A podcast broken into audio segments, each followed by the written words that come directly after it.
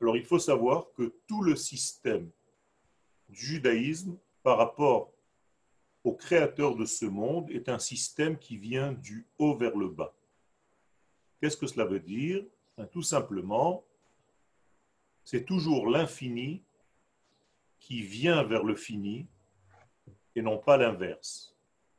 Vous avez sûrement l'habitude d'entendre des expressions comme nous montons vers Dieu, nous nous rapprochons de Dieu. Tout ceci est en réalité de la Avodazara pure et simple.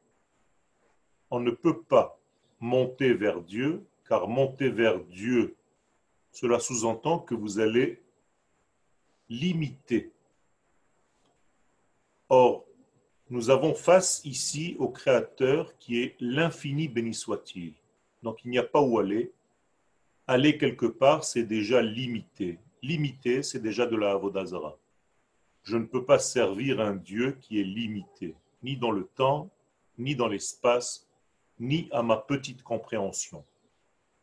Les choses doivent être claires le sens du judaïsme d'une manière générale est donc toujours du haut vers le bas.